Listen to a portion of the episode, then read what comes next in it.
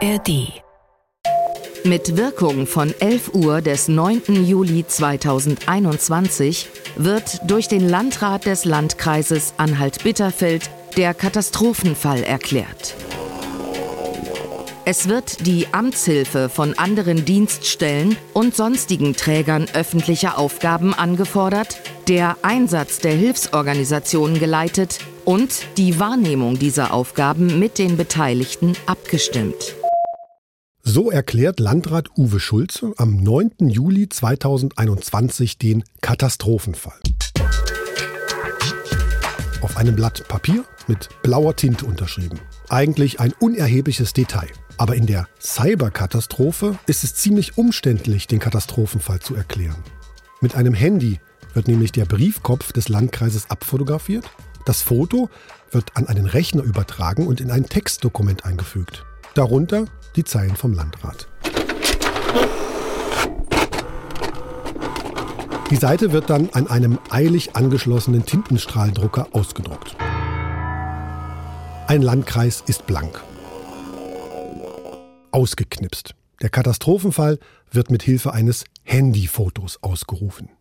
Landrat Uwe Schulze hat damit weitgehende Befugnisse. Er kann Dienstleistungen oder Geräte einkaufen lassen, ohne Ausschreibung und ohne den Kreistag zu fragen. Ein bisschen kribbelt schon. Wissen Sie, das ist dann so, wenn sich alle Kompassnadeln auf äh, Nord stellen, dann sind Sie derjenige, der die alleinige Entscheidungsgewalt hat, aber auch Verantwortung hat denn alles, was dann nachher passiert. Daran sind Sie mehr oder weniger damit schuld. Sie wollen ja nachher nicht in der Zeitung lesen, was für ein, was für ein dummer, ein böser und schlechter Kerl Sie sind. Ich meine, behaupten manche sowieso, aber äh, man muss es ja nun Ihnen nicht noch recht geben. Und weil ein Katastrophenfall öffentlich bekannt gegeben werden muss, wird das ausgedruckte und von Schulze unterschriebene Papier wieder fotografiert und als Foto auf der Facebook-Seite des Landkreises gepostet. Warum der Katastrophenfall erklärt wird, steht nicht darin.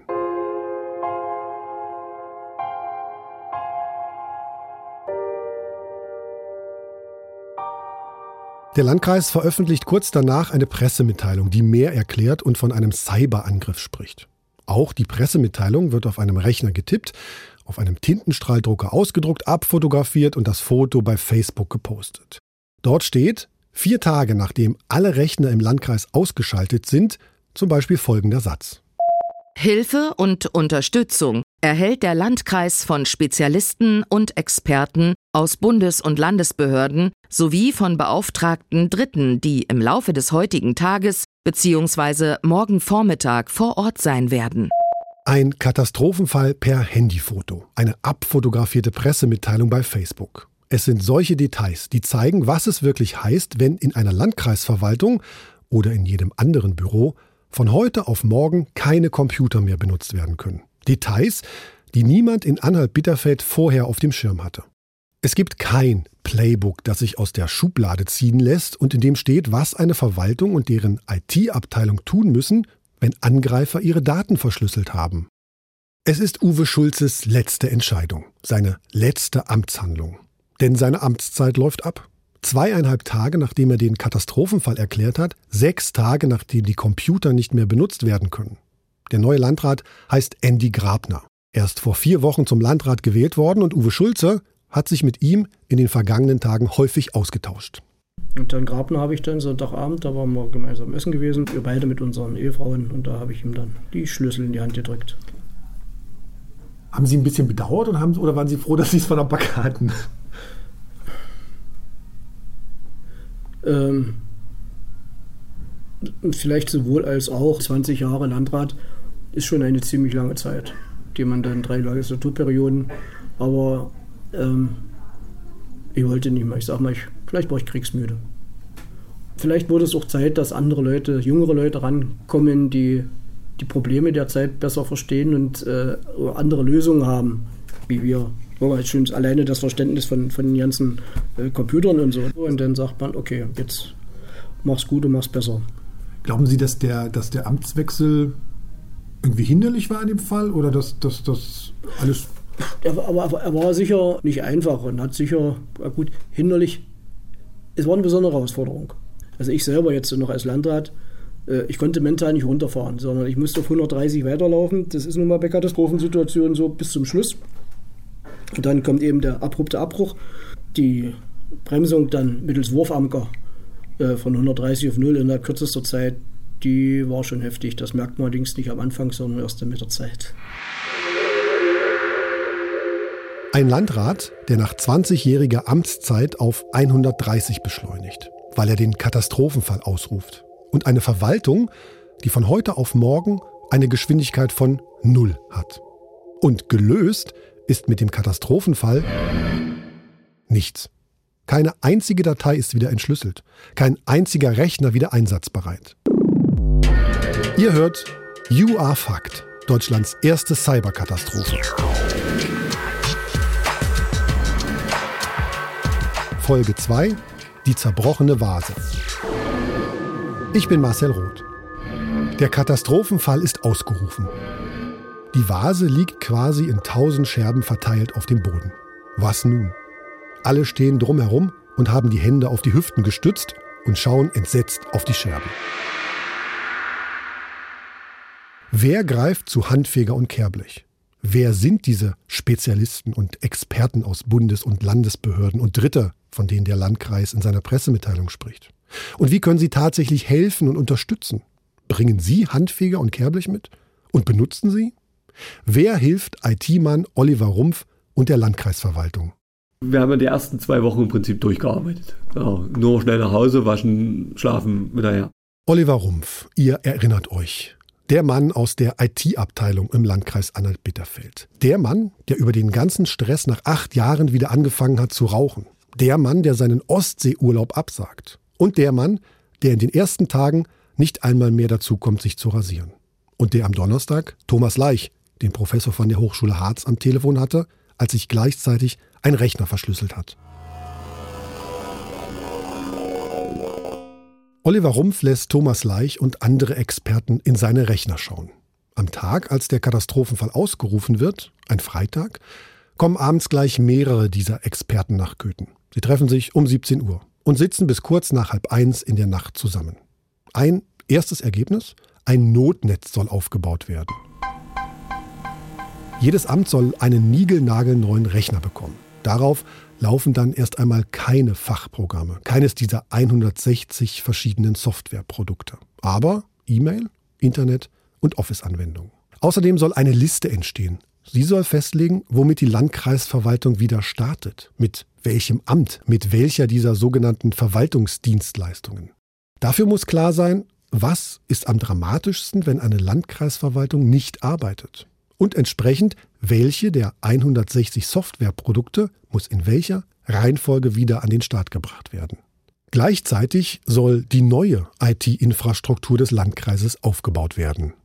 Ihr merkt vielleicht, nicht jede dieser Fragen ist ein IT-Problem, sondern eines der Organisation. Wie organisiert sich eine Verwaltung in Deutschlands erster Cyberkatastrophe?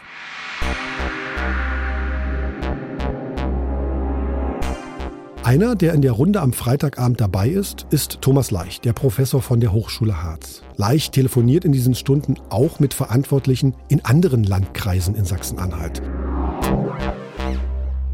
Er ist aufgeregt und sagt ihnen, sichert eure Daten, geht in ein Geschäft und kauft Festplatten. Seid vorbereitet. Ein anderer in der Runde ist ein Mann vom Landeskriminalamt Sachsen-Anhalt. Und es kommt ein Mann vom Bundesamt für Sicherheit in der Informationstechnik, kurz BSI. Das BSI versteht sich als die Cybersicherheitsbehörde des Bundes. In seinem Leitbild heißt es, das BSI gestaltet Informationssicherheit durch Prävention, Detektion und Reaktion für Staat, Wirtschaft und Gesellschaft. Das BSI ist ein Bundesamt und deshalb für die IT-Sicherheit von Bundesbehörden zuständig. Aber in Pressemitteilungen und Berichten klingt es natürlich immer erfolgversprechend und beeindruckend, wenn da steht, Experten vom BSI sind vor Ort. Das BSI unterstützt, es wird mit dem BSI kooperiert. Also ich bin jetzt in Bonn beim BSI. Ich habe da einen Termin mit dem Dirk Häger und ganz viele Fragen an ihn. Mal schauen, wie viel er davon beantworten kann, darf und will. Ähm, das BSI ist offenbar über mehrere Standorte verteilt. Das ist hier das alte Regierungsviertel, habe ich mir erzählen lassen. Die, der alte Bundestag ist ein paar Straßenbahnhaltestellen weiter. Und ansonsten ist es offenbar hier ganz viel Bürogebäude und an einer Autobahn Auf- und Abfahrt. Also Dirk Herr jetzt beim BSI, ich bin sehr gespannt. Mal schauen, was er uns erzählt. Eine Pressesprecherin holt mich an der vielbefahrenen Straße ab, der Godesberger Allee. Wir gehen um das Hauptgebäude herum, ein unscheinbares graues Bürogebäude mit vielen Fenstern. Und wir betreten ein anderes Gebäude. Frau Hill, das ist Herr Roth, wir hatten uns ja schon angemeldet. Am Empfang soll ich einen Zettel durchlesen und unterschreiben. Dann bekomme ich einen Besucherausweis. Wir steigen in einen Aufzug und fahren ein paar Etagen nach oben. In das Büro von Dirk Häger. Hallo, guten Tag. Master Roth, Mitteldeutscher Rundfunk. Ja, kommen Sie rein. Danke, dass das klappt. Häger ist ein großer, dünner Beamter mit Halbglatze und dunklem Haarkranz. Er trägt eine kleine Nickelbrille und ein Hemd ohne Krawatte. Sein Sakko hat er abgelegt. Wir setzen uns an den Besprechungstisch, auf dem eine Schale mit Nüssen steht. Mein Name ist Dirk Heger. Ich leite im BSI die Abteilung Operative Cybersicherheit.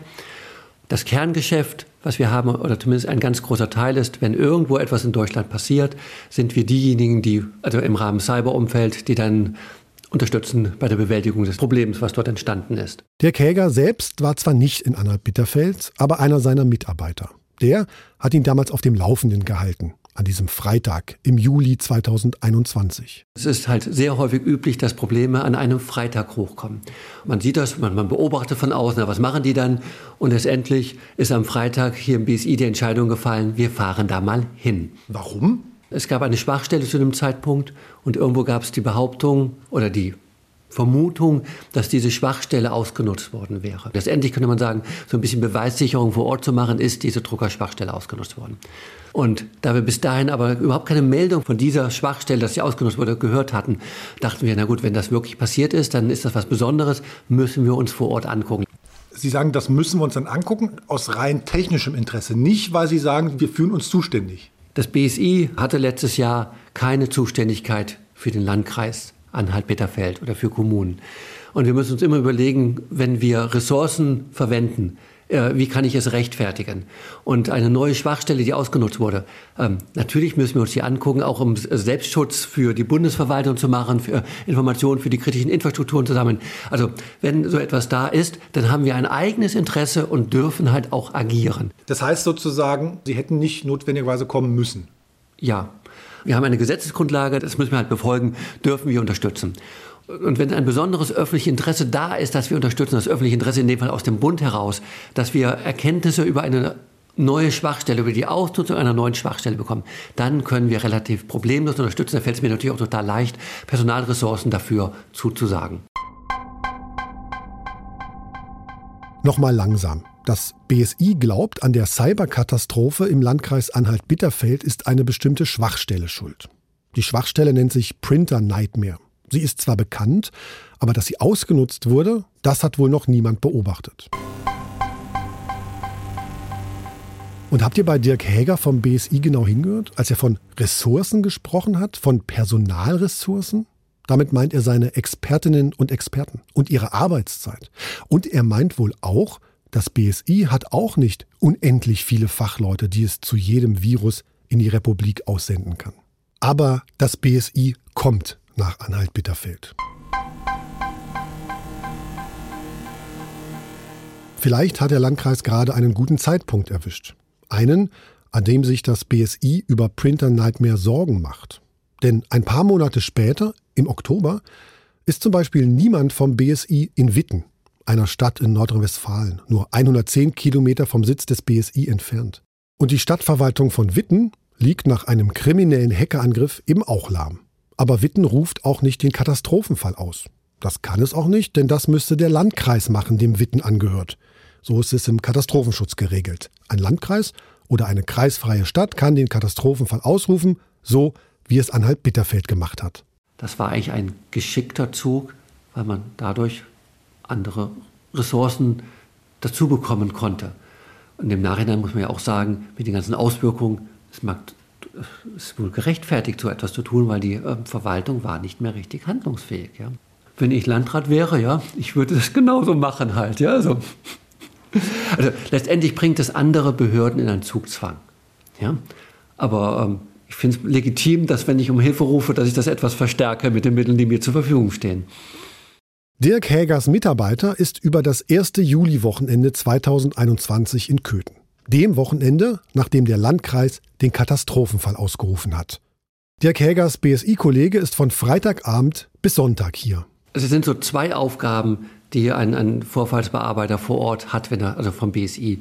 Üblicherweise sind die IT-Kräfte total unter Feuer gerade wenn der Vorfall schon ein paar Tage läuft, die haben wenig geschlafen. Ähm, wir versuchen, die ein bisschen rauszunehmen. Wir müssen immer klar machen, das ist ein Langlauf und kein Sprint. Das heißt, irgendwo so ein bisschen die IT-Leute in Schutz zu nehmen. Das ist natürlich so, die Leute vom BSI, die die Vorfallsbearbeitung machen, haben das schon häufiger gesehen. Und das nächste ist natürlich dann äh, mit den äh, Verantwortlichen Pläne für die Zukunft auszuarbeiten halt, ja. Also sich auch wirklich mal Gedanken zu machen und nicht die ganzen Schnellschüsse, die eigentlich üblich sind, weil man möchte eigentlich, man, man erwartet so ein bisschen, nächste Woche kann die IT wieder weiterlaufen. Aber die Realität sieht halt leider ganz anders aus. Wenn man da hinkommt, als jemand vom BSI, ist man vermutlich erstmal, denken die, oh, jetzt kommt die Rettung. Ja, das ist leider häufig die Erwartungshaltung. Und das kommt dann auch nicht so gut an, dass wir einfach nur sagen, hier, ja, wir unterstützen Sie zwar bei der Krisenbewältigung, aber eigentlich müssen Sie das alles selber machen. Wir sind auch dafür da, Opfer in eine stabile Seitenlage zu bringen. Also ähm, die Ersthilfe. Aber wir müssen uns einfach relativ schnell rausziehen. Es darf nicht der Normalfall sein, dass wir vor Ort aufräumen. Das müssen die Opfer eines Angriffs schon selber tun. Und natürlich, weil es viele Angriffe gibt, kann das BSI nicht überall helfen. Um im Bild mit den tausend Scherben einer Vase zu bleiben. Das BSI zeigt Oliver Rumpf und seinen Kollegen also, wo Handfeger und Kehrblech liegen. Und sie kriegen ein paar Tipps, wie sie die tausend Scherben wieder zusammenkleben können. Nur soll Oliver Rumpf die Vase überhaupt kleben oder lieber eine neue anschaffen?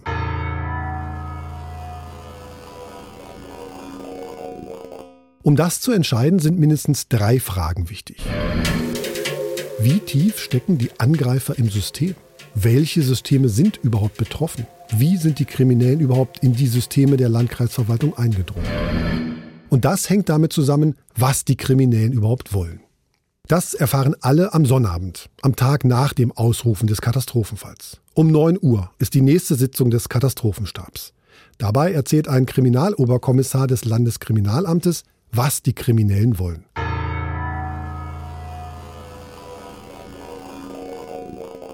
500.000 Dollar. Zahlbar in der Kryptowährung Monero. Das steht auf der Darknet-Seite, auf dem Blog der Kriminellen. Den Link dorthin hatten die Kriminellen überall in den Systemen hinterlassen.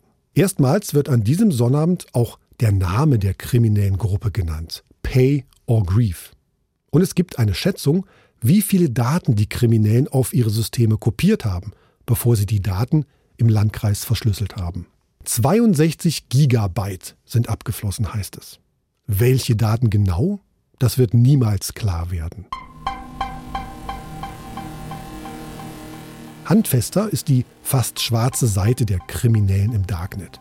Großspurig steht dort in gelber, lilafarbener und grüner Schrift.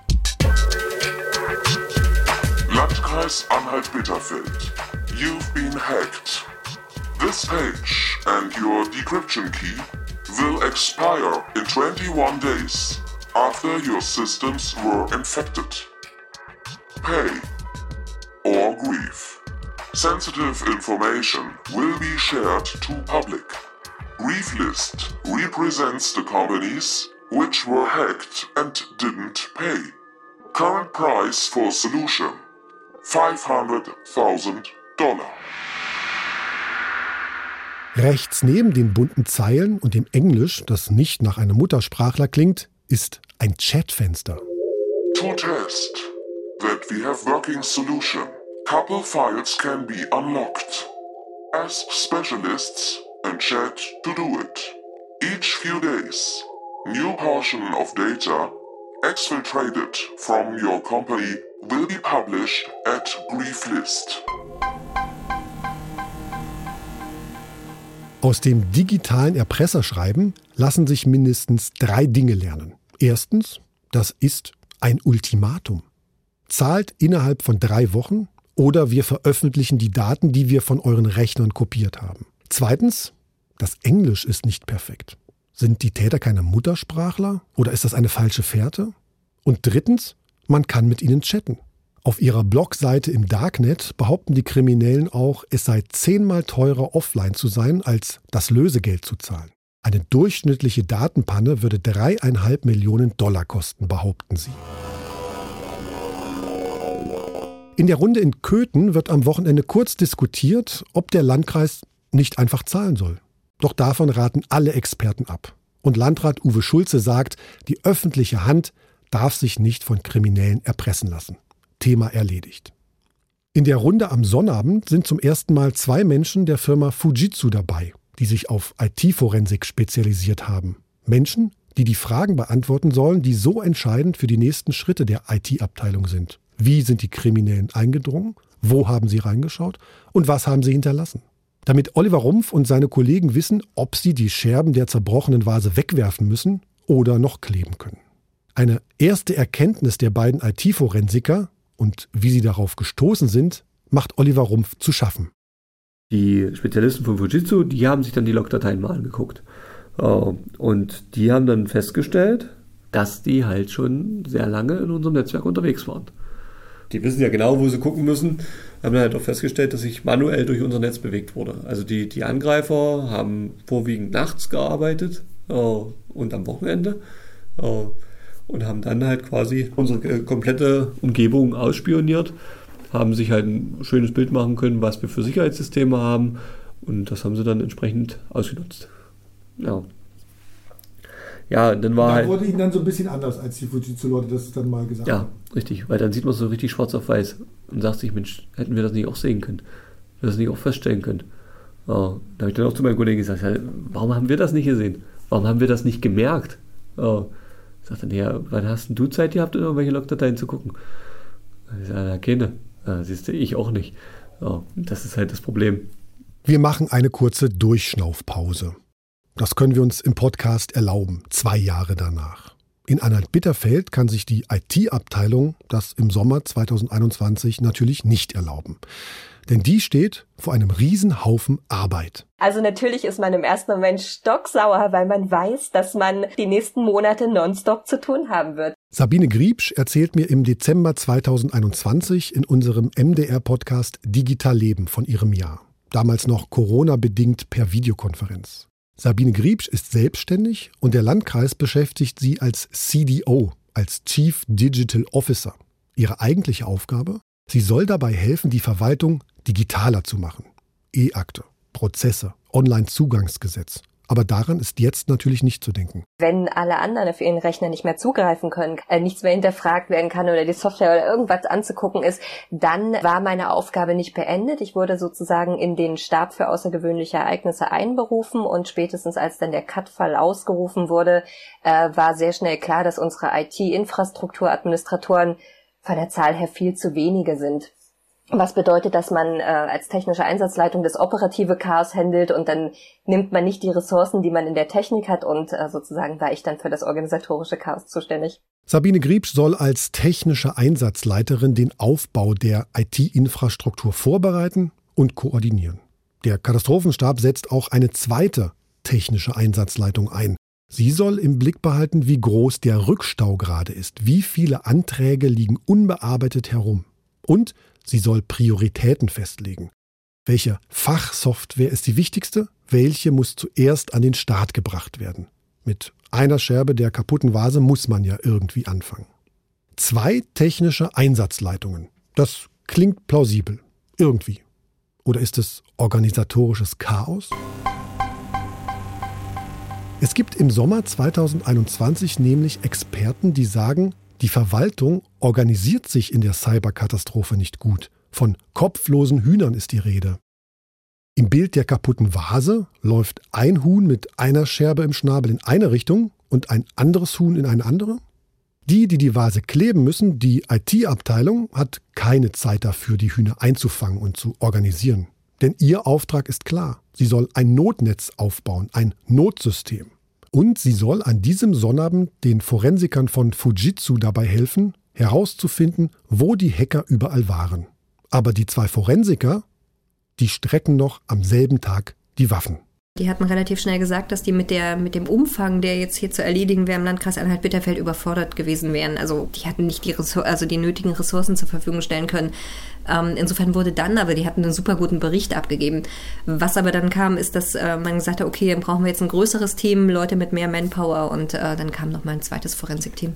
Was Sabine Griebsch hier so einfach erzählt, ist ein komplizierter Vorgang, in den noch eine weitere Verwaltungsebene einbezogen ist – Sachsen-Anhalts Landesregierung. Sachsen-Anhalts Landesregierung hat einen Rahmenvertrag mit Dataport.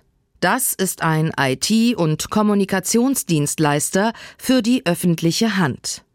Dataport ist eine Anstalt öffentlichen Rechts. Dazu hat Sachsen-Anhalt mit drei anderen Bundesländern einen Staatsvertrag geschlossen. Der Hauptsitz von Dataport ist Altenholz bei Kiel. Sachsen-Anhalts Landesregierung hat außerdem einen Vertrag mit Dataport für Sicherheitsvorfälle. Und Dataport hat einen Vertrag mit Fujitsu. Und Fujitsu hat ein Unterauftragsnehmerverhältnis mit einer weiteren Firma. Und dieser Unterauftragnehmer von Fujitsu kommt jetzt nach Köthen. Es ist ein Unternehmen aus Düsseldorf in Nordrhein-Westfalen, Shore Secure. Die Firma soll am Montag kommen. Ein Firmenwechsel. Das klingt nach einer nur kurzen Verzögerung. Die ersten Schritte sind wohl gemacht. Ein paar Scherben passen schon mal zusammen. So sieht es der BSI-Mann, der den Landkreis in die stabile Seitenlage bringen sollte, wie es mir Dirk Häger beim BSI in Bonn beschrieben hat. Der Landkreis ist in kompetenten Händen. Der BSI-Mann kann nach dem Wochenende abreisen. Wenn jetzt alles gut läuft, geht es voran.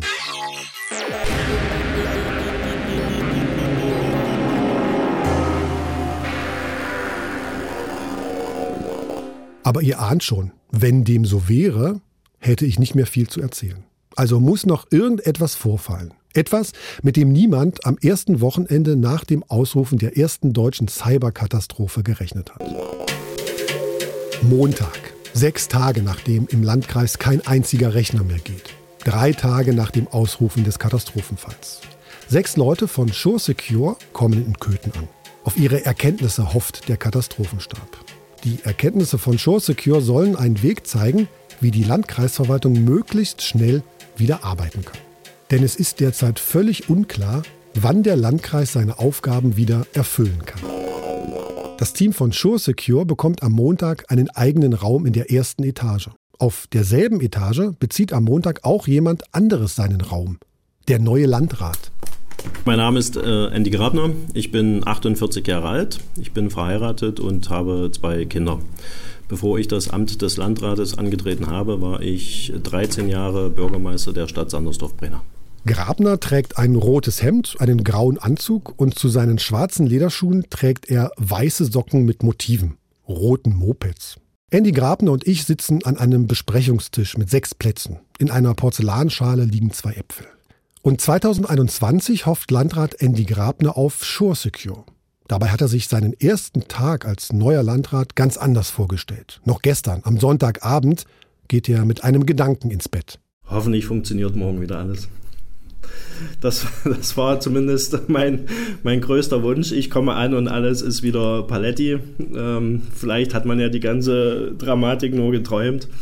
Aber leider war nicht äh, an dem. 8 Uhr begann dann die offizielle Vorstellungsrunde und 8.30 Uhr oder 9 Uhr dann der ähm, Stab. Und ich glaube, eine Stunde später kamen die ersten ähm, Kamerateams. Man kann natürlich auch, wobei das nicht unbedingt positiv ist, sagen, dass ich der erste und einzige Landrat war, der mit so viel Kamerateams quasi ins Amt begrüßt wurde. Zu Grabner kommen am Montag auch noch Sachsen-Anhalts Finanzminister Michael Richter und sein Staatssekretär Rüdiger Malter. In der Landesregierung ist damals nämlich das Finanzministerium für IT-Sicherheit zuständig. Und Staatssekretär Rüdiger Malter ist gleichzeitig Chief Information Security Officer, CISO. Minister und Staatssekretär bieten Hilfe an. Die Landesregierung hat dem Landkreis wohl signalisiert, einen Teil der Kosten zu übernehmen. Bis zu 250.000 Euro könnte das Land für IT-Forensik bereitstellen. Und die IT-Forensiker von Shore Secure sind schon am Werk. Sie tragen zusammen, was sie über die Angreifergruppe wissen. Sie analysieren das IT-Netzwerk und die Sicherheitsvorkehrungen. Sie versuchen herauszufinden, wie die Kriminellen vorgegangen sind. Ihre wichtigste Aufgabe aber wohl, herausfinden, welche Daten noch zu retten sind. Denn darum geht es ja. Daten von Einwohnern und Unternehmen, die die Verwaltung gespeichert hat, um Anträge zu bearbeiten und Bescheide zu erstellen. Sind sie nicht mehr da, hat eine Verwaltung nichts zu verwalten. Um all das zusammenzutragen, helfen Sabine Griebsch, Oliver Rumpf und seine Kollegen Sure Secure so gut sie können. Aber ihre Aufgabe ist ja gerade eine andere, das Notnetz aufbauen. Sie haben genug zu tun, mehr als genug. Oliver Rumpf hat Stress, ordentlich, schon seit anderthalb Wochen. Und äh, wenn sich dann der Personalrat vor einen stellt und sagt, aber Herr Rumpf, also so geht's nicht, Sie können hier nicht jeden Tag 16 Stunden arbeiten. Da bin ich explodiert. Da musste sich der Landrat zwischen mich und dem Personalrat stellen, weil sonst äh, ich, man ist überarbeitet, man ist total müde, man ist gestresst ohne Ende und man will ja einfach nur wieder alles ans Laufen bringen. Äh, und dann kommt sowas, ich meine, das ist ja nur gut gemeint vom Personalrat, aber in dem Moment will man sowas nicht hören. Da ist man voll im Arbeitsmodus. Wir waren ja dann die zweite Woche und dann, dann hieß es dann, der, am Wochenende ist Wochenende. Ich sage, nee, wieso Wochenende? Wir sind da ja nicht und nein, jetzt ist Schluss. Ja, das, das sind so Sachen, die versteht man dann nicht. Aber ähm, als ich dann das Wochenende hatte, dachte ich mir, Mensch, wow, so ein Wochenende ist was Tolles. Ja, aber man will das eigentlich nicht. Man, man, ist nicht fertig. Man, das, das drängelt ein. Und ein Ende ist nicht abzusehen. 210 Tage wird der Katastrophenfall insgesamt dauern. Offiziell. Letztendlich wird Oliver Rumpf fast zwei Jahre damit beschäftigt sein. In einer Signal-Gruppe in Anhalt-Bitterfeld macht in dieser Zeit ein Meme die Runde. Ein Bild aus der Komödie Office Space. Ein Schauspieler in hellblauem Hemd mit weißem Kragen, breiter Krawatte und roten Hosenträgern. Der fiese Wall Street-Chef im Büro mit einer dicken Ansage. Yeah, we are going to be short-staffed forever. So if you could just work yourself to death, that would be great. Wer herzlos wirken will, kann jetzt sagen, selbst schuld. Denn Fehler wurden gemacht, auch von der IT-Abteilung. Das ist Oliver Rumpf schon damals klar. Jeder Mitarbeiter im Landkreis Anhalt-Bitterfeld war lokaler Administrator. Das heißt, er konnte auf seinem PC alles machen. Und wie kommt denn das? Das kommt daher, da ja, wenn man Spezial- oder wenn man Fachanwendungen installiert, die brauchen teilweise erhöhte Rechte, diese Fachanwendungen. Oh, und es ist auch da wieder Zeit und Personal geschuldet. Es ist aufwendig zu sagen, okay, jetzt finden wir raus, wie können wir das entsprechend so installieren, dass das funktioniert, wenn der Mitarbeiter kein lokaler Admin ist. Äh, es muss funktionieren. Aber wieso kommt denn sowas überhaupt auf den Markt? Das ist eine gute Frage. Das müsste man die Hersteller mal fragen. Kommt aber der nächste gravierende Fehler. Äh, alle IT-Mitarbeiter waren mit ihrem normalen Account, mit dem sie sich anmelden, Domain-Administrator. Das heißt, das ist der Administrator mit der höchsten Berechtigung innerhalb des Netzwerkes. Und warum ist das? Auch das ist wieder, ähm, naja, ich habe dann gleich überall Zugriff, muss mich nicht umloggen, es muss ja schnell gehen. Das hatten wir schon mal angemerkt. Allerdings ist da auch natürlich, wenn Mitarbeiter lange Jahre so arbeiten, wollen die das natürlich auch nicht aufgeben. Und da ist dann eine Mehrheitsentscheidung. So erklärt sich Oliver Rumpf, wie sich die Angreifer bewegt haben. Sind sie nämlich auf einem Rechner, auf dem einer seiner IT-Kollegen schon einmal eingeloggt war, ist es für sie ein leichtes, auf weitere Rechner zu kommen. Sie kommen nämlich an die Zugangsdaten der IT-Mitarbeiter als Domain-Admins. Und im Prinzip war dort die Hauptarbeit des Angriffes schon getan. Dass es ein Problem mit den Administratorkonten der IT-Mitarbeiter gibt, das schreiben auch die Forensiker von SureSecure in ihrem Bericht. 31 Administratorenkonten waren angelegt. Dabei hat die IT-Abteilung gerade einmal halb so viele Beschäftigte. Eine weitere Erkenntnis von SureSecure? Wer das Konto eines Administrators hacken wollte, konnte das viermal probieren und musste dann nur fünf Minuten warten, um es noch einmal zu probieren. Häufen sich solche gescheiterten Anmeldeversuche, ist das ein Zeichen für einen Angriff. Aber ein System, das in diesem Fall Alarm schlägt, gab es nicht. Erste Aktivitäten des Angreifers stellen die Experten von Sure Secure für den 5. Juli zwischen 8 und 9 Uhr fest, also Montagvormittag, 24 Stunden bevor irgendjemandem im Landkreis irgendetwas auffällt. Denn erst einen Tag danach, am Dienstag, früh um halb fünf, haben die Hacker auch Daten verschlüsselt, nachdem sie sich um 4.19 Uhr mit einem Administratorenkonto angemeldet hatten.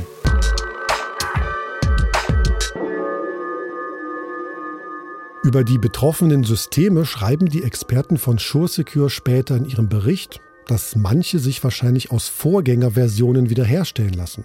Das müsse man aber noch testen. Über die Angreifer selbst sei noch nicht viel bekannt, schreibt SureSecure.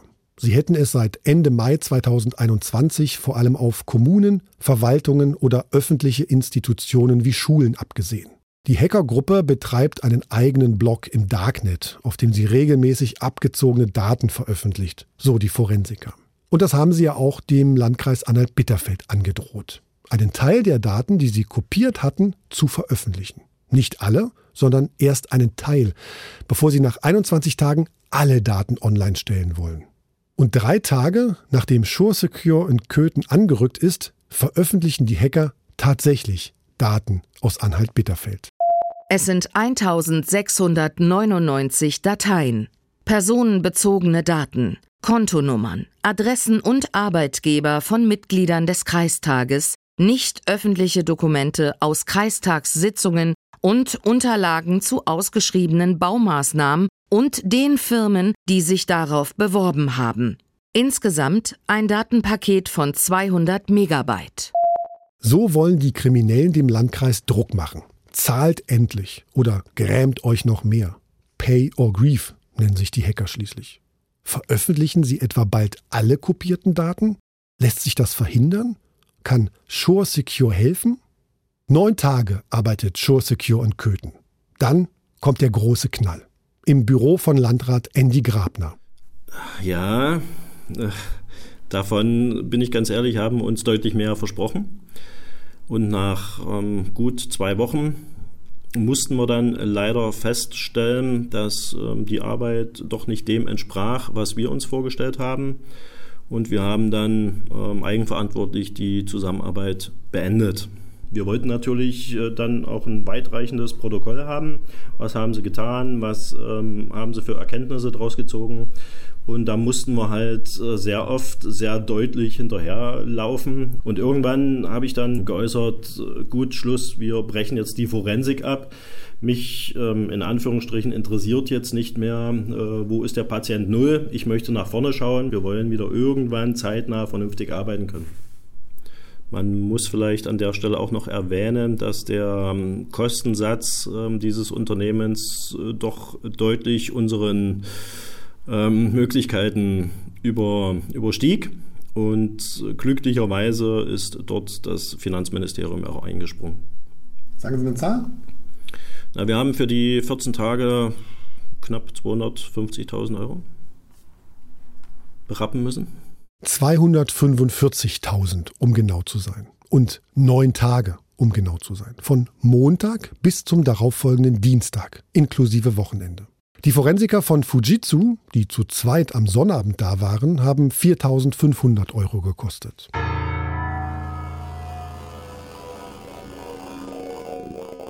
Nach dem Gespräch mit Landrat Andy Grabner packen die Experten von Sure Secure sofort ihre Sachen und reisen ab. IT-Mann Oliver Rumpf ist bei dem Gespräch mit dem Landrat nicht dabei. Er kommt gerade von einer Zigarettenpause mit einem Sure Secure Mitarbeiter zurück, als er erfährt, dass die Firma ihre Sachen packt. Das war eine Firma, die eigentlich genauso schlimm war wie die Hacker. Hat äh, hier wirklich 14 Tage gewirkt, gearbeitet mit mehreren Leuten. Oh. Mit welchem Auftrag? Also was sollten die machen? Die, die, die sollten unsere Daten retten. Oh. Ja, und äh, die Wiederherstellung halt quasi an, anleiten. Wir haben keine Daten von denen erhalten. Wir waren auch mit, mit äh, Leuten, die mal auf der anderen Seite gearbeitet haben, hier vor Ort und haben da unsere Systeme beackert. Äh, am Ende rausgepurzelt ist ein Bericht. Die, also, war, die waren gut, also das war militärisch, das war zack, zack und da und hier und so, also kein Thema. Also Sie hätten sich aber erhofft, sozusagen dass die sagen, wir kriegen die Daten nicht oder sowas. Weil das ist ja auch ein Ergebnis. Aber wir können euch nicht helfen. Wäre auch ein Richtig. Ergebnis sozusagen. Genau, ja, aber das war nicht. Nee, wir haben eigentlich im Prinzip nichts gekriegt. Ja, außer eine Rechnung. Firmen, die nach einem Hackerangriff ihre Dienste anbieten, um alte Systeme wiederherzustellen oder um neue Systeme zu verkaufen. Solche Firmen nennen manche den zweiten Teil der Erpressung nach einem Hackerangriff.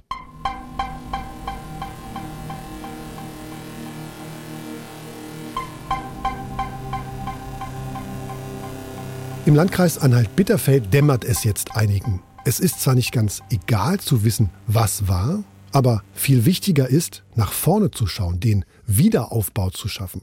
Dass Shore Secure Knall auf Fall weg ist und keinen Bericht dagelassen hat, inspiriert im Landkreis jemanden zu einem Meme. Das wird wieder in der Gruppe im Messenger Signal geteilt.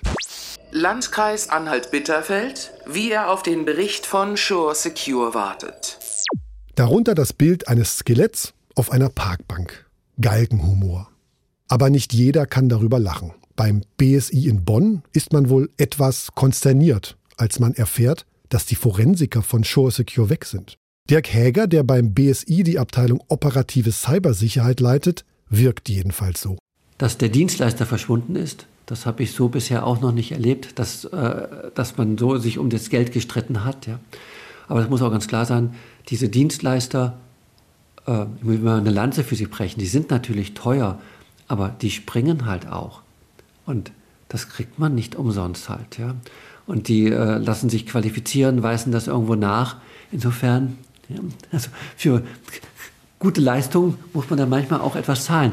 Wo die Kommunen das Geld herholen, das weiß ich auch nicht. Das ist eventuell, müsste man ja äh, so ein Fond einrichten, dass halt irgendwo die Kommunen sich dann irgendwo damit gegenseitig unterstützen oder die Länder etwas machen. Dass Anhalt Bitterfeld da möglicherweise von überfordert war, kann ich nachvollziehen. Aber trotzdem müssen die Leute ja auch bezahlt werden. Knapp sechs Wochen später, Ende August, liefert Shore Secure einen Bericht. Der hat acht Seiten. Später gibt es noch einen mit 14 Seiten. Wie Shore Secure selbst die Sache sieht, das kann ich nicht sagen. Auf meine 18 Fragen wollte das Unternehmen nicht antworten, weil es um vertraglich geschützte Informationen gehe. Am 20. Juli 2021 sind in Anhalt-Bitterfeld also alle Forensiker weg. Niemand untersucht, welche Daten sich wiederherstellen und welche Rechner sich wieder unbesorgt in Betrieb nehmen lassen. Kein BSI, keine Fujitsu, keine Shore Secure.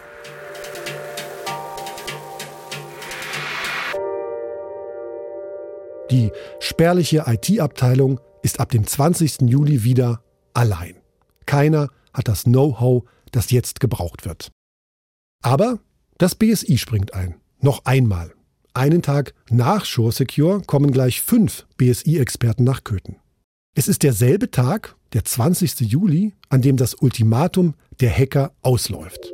Das Ultimatum, an dem sie alle kopierten Daten 62 Gigabyte frei verfügbar ins Darknet stellen wollen. Darunter womöglich meldepflichtige Krankheiten, Adoptionsunterlagen, ausreisepflichtige Ausländer, Dokumente zu Kindeswohlgefährdung und Waffenbesitzern. Aber so spannend das auch ist, das Ultimatum von Hackern, Kriminelle, die eine IT-Erpressung durchziehen, Daten im Darknet veröffentlichen, Deutschlands erste Cyberkatastrophe. Über all das reden wir ja nur wegen der Konsequenzen. Das hat nur Bedeutung, weil die Verwaltung des Landkreises Anhalt-Bitterfeld gerade nicht arbeitsfähig ist. Und weil von der Arbeit der Verwaltung Menschen abhängen. Menschen, die zum Beispiel Sozialleistungen bekommen. Sozialleistungen, die die Verwaltung gerade nicht so einfach berechnen und schon gar nicht auszahlen kann, weil kein Computer. Die pragmatische Lösung für Sozialleistungen einfach noch einmal das gleiche wie im Vormonat überweisen. Landrat Andy Grabner. Wir ähm, hatten dann Kontakt aufgenommen mit allen Banken, mit denen wir zusammenarbeiten und hatten die darum gebeten, uns die Zahlläufe des Vormonats zukommen zu lassen. Und diesen Zahllauf haben wir eins zu eins dann gespiegelt. Unabhängig davon, ob überhaupt die äh, Bedarfe noch in der Größenordnung gegeben waren, ob der noch berechtigt ist äh, oder dergleichen. Was recht kompliziert klingt, kommt bei mir so an, als hätte man die Banken einfach gebeten, im August noch einmal dasselbe zu überweisen wie im Juli. Auch wenn es in den Büros der Verwaltung nicht rund läuft, draußen im Landkreis scheint niemand akut betroffen zu sein. So sieht es jedenfalls aus.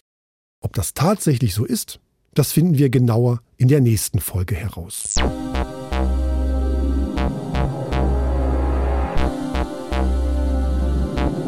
Aber die ersten, die wirklich echte Probleme bekommen, weil ein Amt nicht arbeitet, sind Autohändler oder Neuwagenkäufer.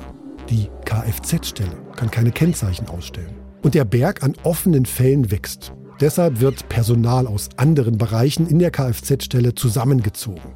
Und es gibt auch Fälle, die eigentlich abgearbeitet sind, die aber nicht digital erfasst sind oder nicht mehr digital erfasst sind. Denn diese Daten haben die Kriminellen verschlüsselt. Es sind die Daten eines Tages, die vom 5. Juli, dem Tag, bevor der Hackerangriff aufgefallen ist. Diese Daten müssen nacherfasst werden, sobald das Notnetz steht, sagt Christine Wüstenberg, die Frau aus der ersten Folge, die Fachdienstleiterin der Kfz-Zulassung. Wir haben die Daten vom 5.7. natürlich nacherfasst. Da hatten wir tatsächlich noch Papiersachen da ähm, und äh, haben die dann mehr oder weniger aus den äh, VS-Datenmülltonnen raus, rausgesucht. Gerade auch die SEPA-Lastschriftmandate haben uns sehr doll weitergeholfen. Die muss ich ja immer einen Monat aufbewahren. Ähm, und da konnten wir wenigstens die Bürger nochmal anschreiben und sagen, sie müssen nochmal herkommen, wir müssen das Ganze nochmal nacherfassen. Haben Sie in den Papierkörben die SEPA-Lastschriftmandate nochmal rausgeholt äh, und haben dann... Genau. Hm? Und wir haben dann ein Notnetz aufgebaut und ab 3.8. konnten wir dann mehr oder weniger, also zu den Umständen entsprechend arbeiten. Das war dann drei Wochen, vier Wochen später. Richtig, genau. So, und was haben Sie in den vier Wochen gemacht? Tatsächlich nichts. Wir konnten nichts machen. Wir konnten nur Bürger beschwichtigen, Anrufe entgegennehmen, ähm, versuchen, denen das irgendwie beizubringen, dass wir gerade im Moment absolut arbeitsunfähig sind. Deshalb wächst der Berg auf hunderte Fälle, die unbearbeitet sind. Und bekommen Händler ihre Zulassung, ist für sie der Fall zwar erledigt, aber die Mitarbeiter im Amt wissen, sie müssen die ganzen Vorgänge später in das neue System übertragen. Ende August machen Beschäftigte Fotos von gestapelten braunen Umzugskartons aus Pappe, Dutzende Nummernschilder und Zulassungspapiere, die in Umhängetaschen stecken, von Tischen, die auf Korridoren geschoben werden, um einen neuen, improvisierten Schalter einzurichten, damit in den Büros zügig gearbeitet werden kann. Eine Verwaltung improvisiert. Dabei sollte mit dem Ausrufen des Katastrophenfalls doch alles besser werden. Aber ein neuer Landrat tritt seinen Dienst in der Katastrophe an. Ein paar Tage später reist ein Expertentrupp ziemlich unverrichteter Dinge ab und das BSI muss noch einmal kommen, obwohl es als Bundesbehörde nicht zuständig ist. Und auch das gibt es im Landkreis. Wenn jemand in diesen Tagen hinter eine Bürotür schaut, kann es vorkommen, dass dort Menschen Mau Mau spielen. Andere fragen Kollegen auf dem Flur, wie finster es gerade in ihrer Abteilung aussieht. Eine Verwaltung am Limit. Ein Teil der Beschäftigten kann sich vor Arbeit kaum retten, andere können nicht arbeiten und sitzen herum. Was heißt das für die Menschen, die von dieser Verwaltung abhängig sind, wenn mehrere Behörden quasi arbeitsunfähig sind, darunter das Sozialamt, das BAföG-Amt, das Jugendamt, die Wohngeldstelle, das Gesundheitsamt? Und die Ausländerbehörde. Sie ist für ausländische Studierende zuständig. Imagine being away from your country for a whole year not by your choice. That extension wouldn't allow me to travel back. I emailed the international office asking them. They even said like, "Don't do this because you, there is a high chance that you will not be able to come back. You can travel outside of the EU, no problem, but you cannot come back." In der nächsten Folge ein ägyptischer Student, der nicht nach Hause fahren kann, und eine Abgeordnete, die nicht genau weiß, worüber sie abstimmt. Alles wegen Deutschlands erster Cyberkatastrophe. You are fucked. Das war Folge 2. Die zerbrochene Vase. Recherche und Autor Marcel Roth. Redaktion und Produzent Julian Bremer. Leitung Frank Rogulis und Dr. Winfried Bettecken. Sounddesign Michael Thaler. Grafik Stefan Schwarz und Max Schörm. You Are Fucked, Deutschlands erste Cyberkatastrophe. ein Podcast von MDR Sachsen-Anhalt. Danke an alle meine Gesprächspartner und Partnerinnen, genannt und ungenannt, die mit mir über Deutschlands erste Cyberkatastrophe gesprochen haben. Wenn ihr uns Feedback oder Hinweise geben wollt, geht das am besten per E-Mail an cyberkatastrophe.mdr.de. Zum Schluss noch ein Hörtipp. Die Baubranche schlägt Alarm. Der Wohnungsneubau leidet unter den steigenden Preisen. Stehen bald alle Kräne still? An einer Ecke im Berliner Bezirk Charlottenburg jedenfalls nicht. Hier ist ein Nachkriegsbau verschwunden. Den Abriss hat ein Immobilienunternehmen bestellt, das teure Eigentumswohnungen baut. Statt 8 Euro Kaltmiete kostet der Quadratmeter an dieser Ecke bald 22.600 Euro. Wie kann das passieren? Gibt es keine Regeln, keine Gesetze, die verhindern, dass bezahlbarer Wohnraum verschwindet, damit Luxuswohnungen gebaut werden? wo doch bezahlbarer Wohnraum an allen Ecken und Kanten in Deutschland fehlt? Die Antworten gibt es im siebenteiligen Podcast Teurer Wohnen von Detektor FM und Radio 1 vom RBB. Zu hören in der ARD Audiothek und überall, wo es Podcasts gibt.